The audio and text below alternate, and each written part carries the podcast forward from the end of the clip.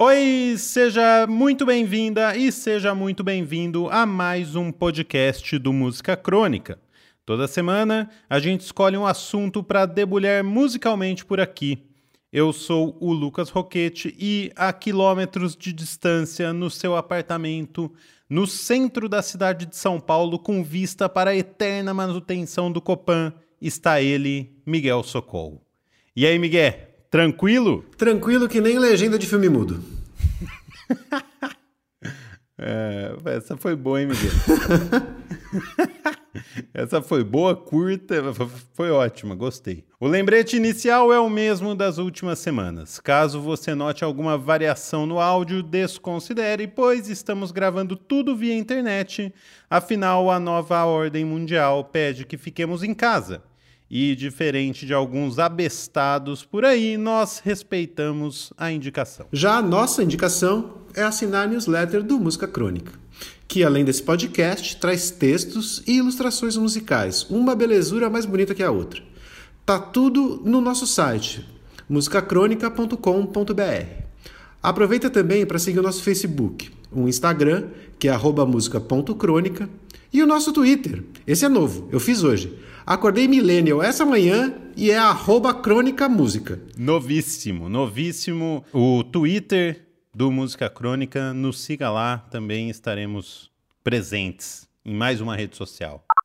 Recado dado, vamos entrar de cabeça no assunto desse episódio, que nada mais é do que a continuação do último. As músicas que salvaram a vida do Bonovox, parte 2. É o Bonocast. É mais um Bonocast. Bono completou 60 anos em 2020 e lançou uma playlist com as 60 músicas que salvaram a sua vida. Cada canção veio acompanhada de uma carta para quem fez a música.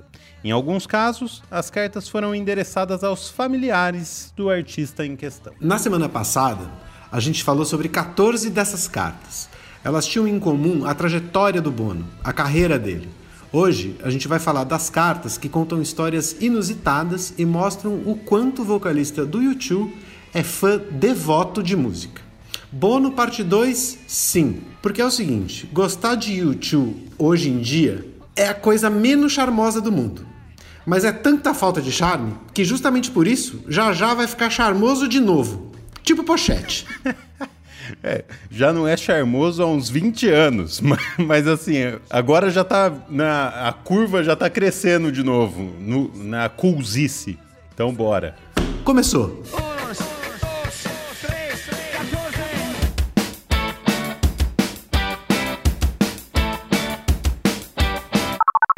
A primeira carta desse episódio é a prova de que a babação de ovo do Bono nunca é leviana.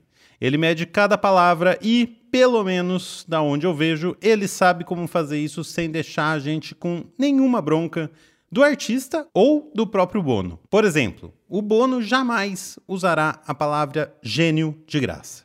E por que eu estou falando isso? Você descobre agora na carta dele pro Prince. Bono diz o seguinte: Caro Prince, você é o gênio musical mais cinematográfico que já existiu. O Little Richard, o Miles Davis e o Mark Bolan tinham isso. E cara, eles sabiam disso. Mas você tinha isso mais do que todas as estrelas de cinema e do rock. Você estava escrevendo, produzindo, dirigindo e estrelando todos os personagens saídos de sua alma mágica e vívida. Todos vocês, o tempo todo. E Bono segue.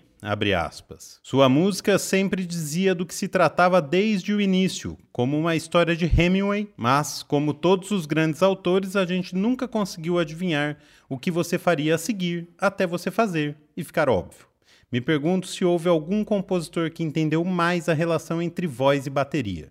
E James Brown é o seu único colega nisso. Obrigado por me pedir para cantar The Cross com você aquelas noites anos atrás em Dublin. Não acredito que alguém seja um gênio, mas você chegou perto. Seu fandango, Bono. Fecha aspas. seu fandango. Seu Cheetos. É, eu, e por causa disso aí, eu fui procurar o que é um fandango. Você sabe o que é um fandango? Não. É, é tipo uma dança, é tipo um boneco de, é, é, de dança. É isso que significa fandango. Fandango é o nome de uma dança. Achei que era o primo do Baconzitos.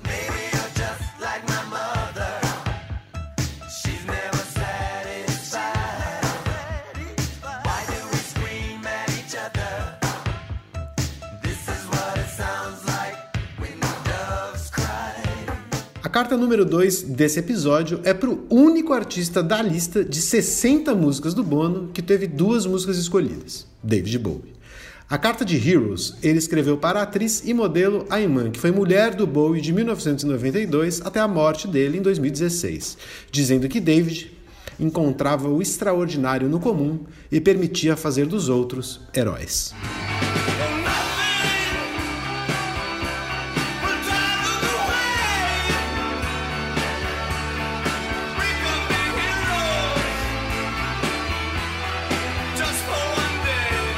Já a carta sobre Life on Mars é endereçada ao Duncan Jones, filho do Bowie, e diz o seguinte, aspas.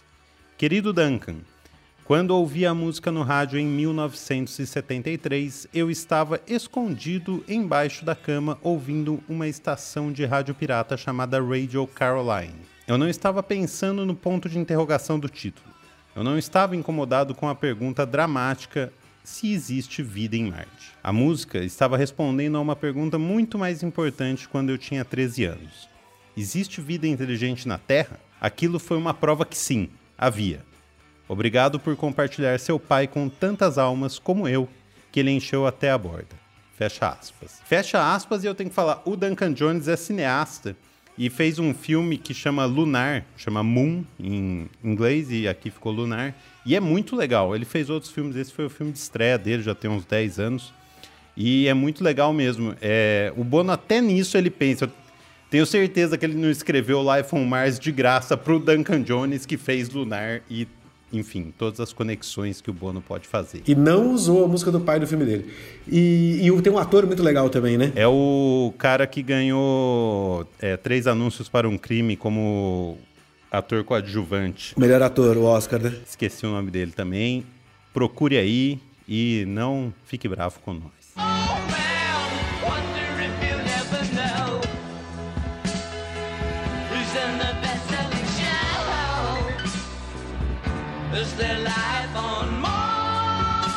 Chegamos à carta número 3, em que Bono exalta o mais recente fenômeno da música pop, Billie Eilish. A música escolhida foi Everything I Wanted, e ele diz o seguinte, para deleite do Chuck, abre aspas. Cara Billie, e Phineas também. Meus ouvidos anseiam por esses espaços vazios vagando, escapando da densidade de superfícies digitais com muita informação. Sua música é de uma beleza incrivelmente vulnerável e aterrorizante, destemida e preocupante, mas você não está preocupado com nada disso. Penso em Carole King, penso em Roy Orbison. E assim como eles, isso nunca existiu antes de você. Fecha aspas. Elogio e tanto, hein? Carole King, Roy Orbison e Billie Eilish na mesma frase. Aí ela. Ah, né? a, a, essa altura tá escorrendo uma lagriminha do olho de Chuck. Total.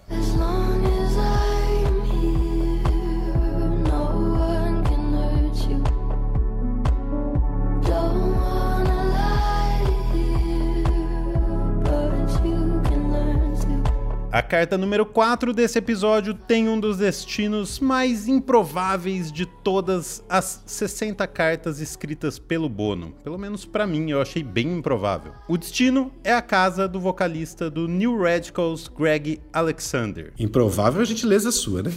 é, eu, eu sou educado. Ele começa assim: Querido Greg, espírito glorioso, homem inocente. Lá está você cantando para fora de sua pele, e lá estava eu com meu corpo quebrado após um encontro contundente. Era véspera de ano novo e minha filha me pediu para consertar o aparelho de som que havia travado. Então o sistema de som derreteu e o chão se abriu para me destruir. O astro do rock que há tanto tempo ansiava pelo momento em que suas filhas podiam pedir sua ajuda. Fecha aspas. E segue.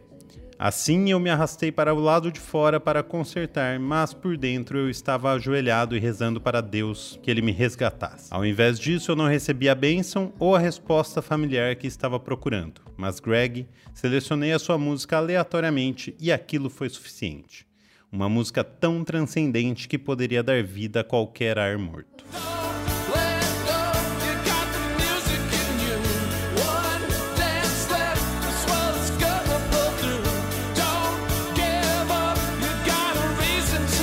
A nossa sorte é que ninguém é obrigado a concordar com o Bono o tempo todo, né? Ele escreveu 60 cartas porque fez 60 anos em 2020. Seria melhor se tudo tivesse acontecido no ano passado, porque aí seriam só 59 cartas. Tava ótimo, não ia mudar nada. Certamente. É, mas eu conheço muita gente que é fã dessa música aí, viu? Amigos que quando tomam uma cajibrina adora colocar essa música. Cara, New Radicals é a música do videoclipe da Revolução no Shopping Center. Precisa continuar. Total, total. Essa é uma banda de um homem só, né? Porque eu fui procurar, porque eu nunca pesquisei sobre o New Radicals até esse momento. Eu acho que nem na época da MTV eu tinha pesquisado sobre o New Radicals, porque é de 96 eu não trabalhava lá. É, no meio dos anos 90, então eu não, não precisei procurar. E o Greg Alexander, ele é um é, ele é o dono da banda, assim. Ele é o revolucionário de shopping center com uma, uma, um chapéuzinho de caçar borboleta. A carta agora é pela dupla responsável por Empire State of Mind, Jay-Z e Alicia Keys. Bono diz o seguinte, abre aspas, Querida Alicia J, lá vamos nós, o masculino e o feminino em tão perfeita oposição. Quem superaria Sinatra escrevendo uma música tema melhor para esta grande cidade? Só você. Esqueça o Empire State Building. Jay, as pessoas que você permite que existam é o que importa. Os alguéms, os ninguéms e os que querem ser se sentem bem-vindos nas suas palavras. Então, fora da persona, tem uma alma tão doce. Fecha aspas. Bono completa assim. Alicia, eu escolhi essa música porque você eleva ela. Não há luz mais brilhante do que a de pessoas verdadeiras que carregam a luminosidade da bondade e da graça como você. É mais brilhante do que qualquer neon, LED ou projeção de megapixels da Times Square. Nem mesmo os seus olhos, mas a maneira como você vê através deles. Você é a grande luz que me inspira. E eu adoro essa música. Eu acho essa música foda mesmo.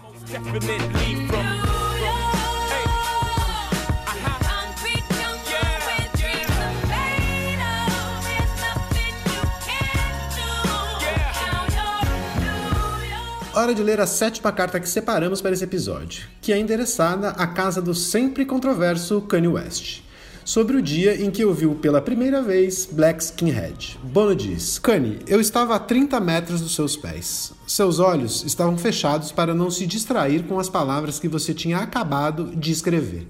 Mas aqui você estava estreando essa música ao vivo no Saturday Night Live e eu estou no estúdio para testemunhar uma parte da história negra.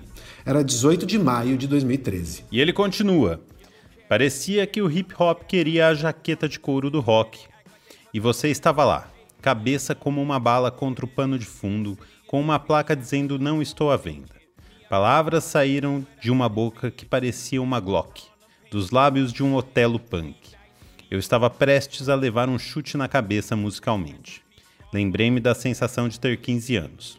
Fiquei aliviado por alguém não ter medo do seu fã desde que você saiu na estrada conosco para a turnê Vertigo, novamente, sem medo. Fecha aspas. O Bono ele é encanado com, é, com quem é corajoso porque, e com quem é destemido, porque ele falou que a Billie Eilish era o mesmo elogio dela, dela não ter medo, mesmo naquele, naquela música, e agora é a mesma coisa com o Kanye West. É, eu acho que o que ele chama de não ter medo é, é ter coragem de ser original, né? Que é o caso dos dois. Sim, sim, total.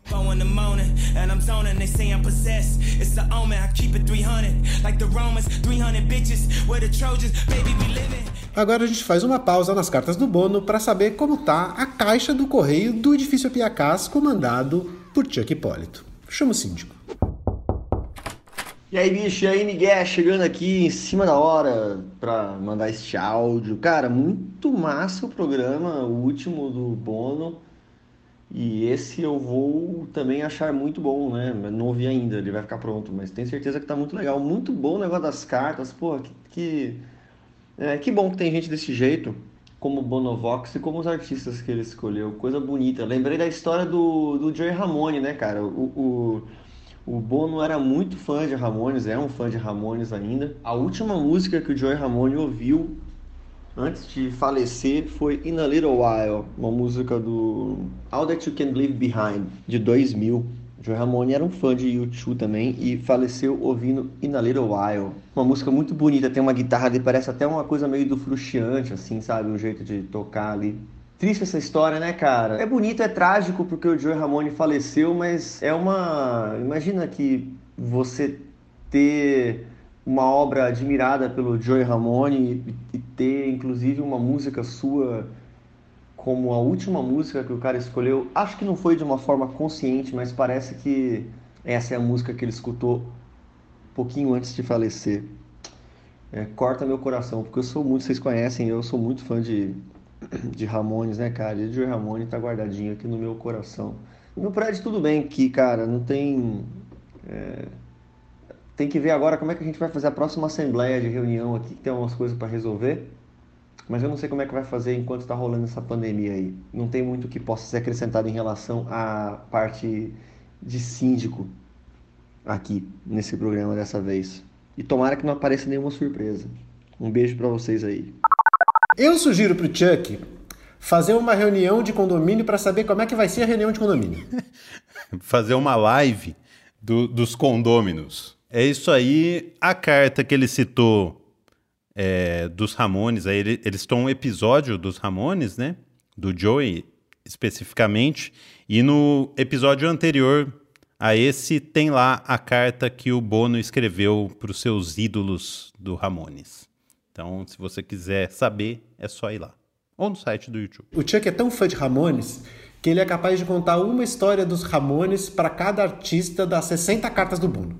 Fazer uma relação com o Ramones de, daquela carta. Ele consegue. É um dom isso.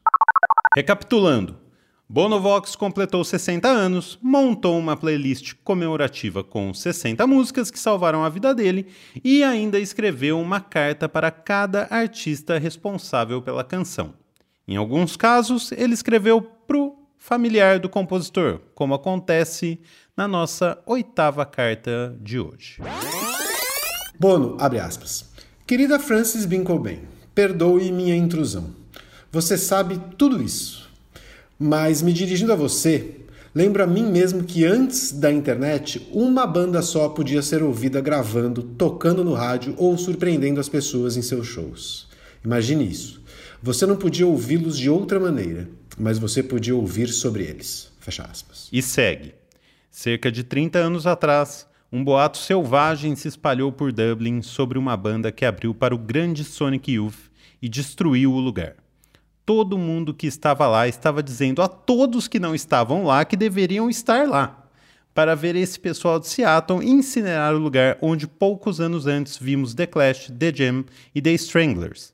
O YouTube, inclusive, abriu para o The Stranglers nesse mesmo lugar. Bono continua. As comparações feitas foram com Who, Hendrix, Sex Pistols, os grandes e impossíveis nomes do rock, com alma e raiva punk. Alguns diziam que era a melhor banda que já tinham visto ou veriam.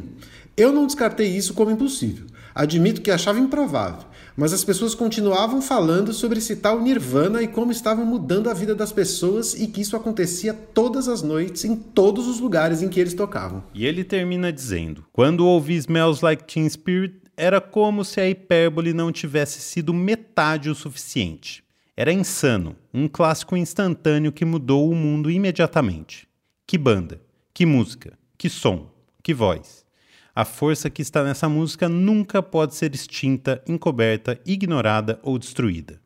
Por toda a sua dor e raiva, essa é a força da vida, vitalidade, esperança. Isso não deve ser uma compensação para você, mas eu só queria lembrar a chama que iluminou tantas vidas.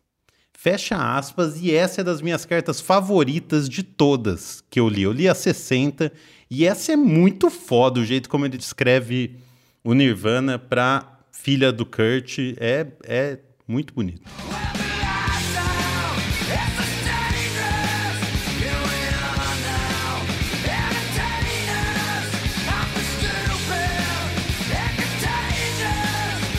Próxima carta escolhida para este episódio também foi escrita para a filha do artista. No caso, a filha do Michael Hutchins, vocalista do Inexus e amigão do Bono. Querida Tiger Lily, ninguém nunca aproveitou tão bem o próprio tempo quanto Michael Hutchins. E quem esteve ao seu lado nunca se divertiu mais do que quando estava sem ele. Luz nos pés e luz na cabeça. Ele sempre parecia estar onde deveria estar. Fecha aspas. Bono segue. Como todos os grandes encantadores, ele não tinha absolutamente nenhuma agenda além da necessidade desesperada de encantar todos os seres humanos que conheceu. Ele era adorado e adorável. Sim, Tiger, seu pai era alguém que todo mundo ficava feliz em ver, e a felicidade é a forma definitiva de gênio, como todos sabemos. Um fã disse uma vez a Cary Grant: Quando eu te vejo em um filme, eu queria ser você. Grant respondeu: Eu também. Muitos cantores sabem o que ele quis dizer, mas quanto maior a frente, maior a parte de trás disso tudo. É por isso que essa é a minha música favorita do seu pai. Bono pegando pesado. E é uma puta música foda mesmo.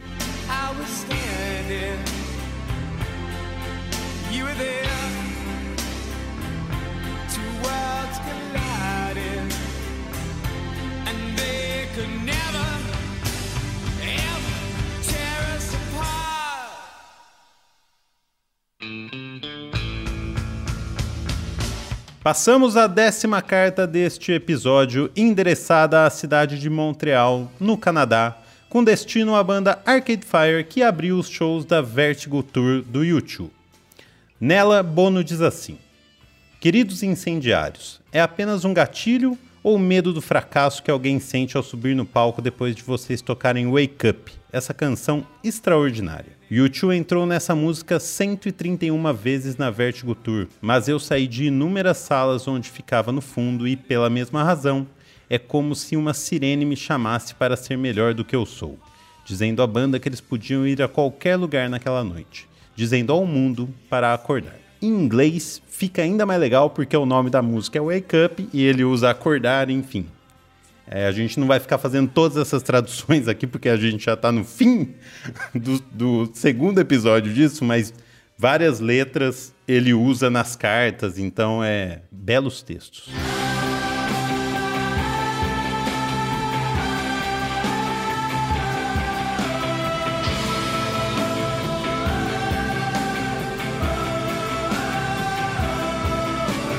Chegamos à 11 carta desse episódio destinada à cidade de Nova Jersey, terra do chefe. De Bono para Bruce Springsteen, abre aspas. Querido Bruce, muitos artistas nesta lista me ensinaram muito sobre arte e pouco sobre a vida.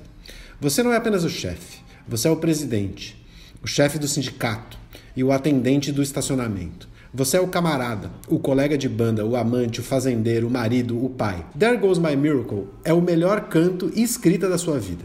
Acho que levou toda a sua vida para fazê-lo. E sim, alguns de nós sentimos que vivemos com você, seu amigo Bono.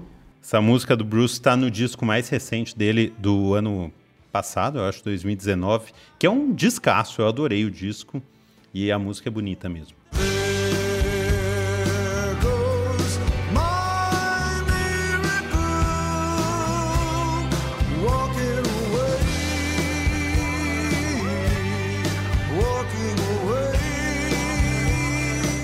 Confesso que gostei menos. Do disco ou da música? Do disco, do disco, não da música em si. Eu gostei do disco, The, The Wayfarer. Sei lá, eu gosto mais de outros discos do, do ah. Bruce, de discos menores, não tô falando dos clássicos, não. Sim, sim, dos mais recentes, você diz. É. Na 12 carta de hoje, Bono fala para cada um dos integrantes do R.E.M. sobre a música escolhida e ainda aproveita para fazer um apelo aos amigos, abre aspas. Caros Bill, Peter, Mike e Michael, nas melhores músicas não é apenas a banda que mergulha, o ouvinte mergulha com você. Eu sempre nadei ao lado dos membros do R.E.M. Recentemente não estou tão feliz. Eu sofro pela dor de coração partido de sua banda. Anseio com desejo pelo seu retorno. De fato, não há tempo para o amor como agora. Fecha aspas, e aí é mais uma vez o bônus citando a música nova do Michael Stipe, que é No Time for Love Like Now, que ele lançou no meio da pandemia, inclusive. Night swimming deserves a quiet night.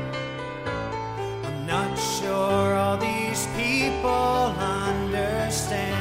Curiosidade, procura Automatic Baby no YouTube. Automatic de Automatic for the People, disco do R.E.M. e Baby de Acton Baby, disco do YouTube.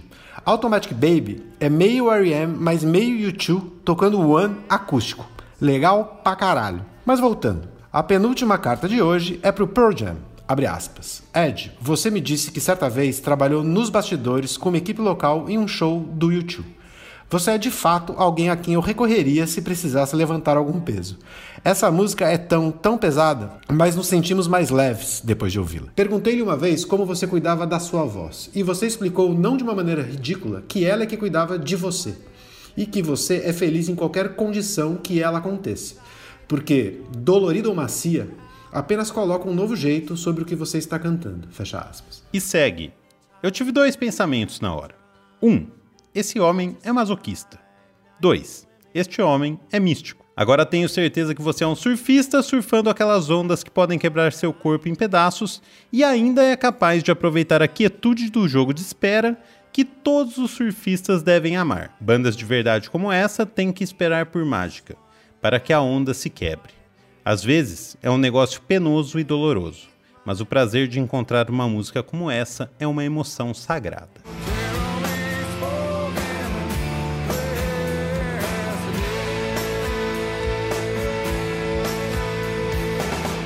A última carta que separamos para esse episódio é basicamente uma declaração de amor a Pat Smith. E começa assim: Querida Pat, existem muitos rituais que um artista pode escolher para dar a força necessária para conquistar a audiência. Fazê-los acreditar que aquela noite pode ser a melhor noite de suas vidas é uma delas. Você é a minha droga predileta, seja lendo um texto sagrado ou lembrando-me de como estar em seu corpo em um palco. Eu me refiro a você constantemente. Bono continua.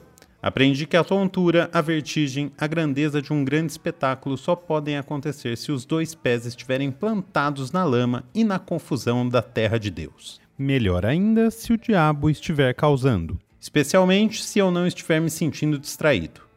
As luzes, a câmera, a ação é a maneira como nos aproximamos, mas a intimidade é sempre encontrar as pessoas onde elas estão e nos lembrar que, e agora ele cita um trecho de People Have the Power, tudo o que sonhamos pode acontecer através da nossa união.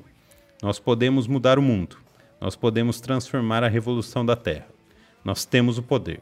As pessoas têm o poder. Obrigado por isso, seu fã de sempre e para sempre, Bono.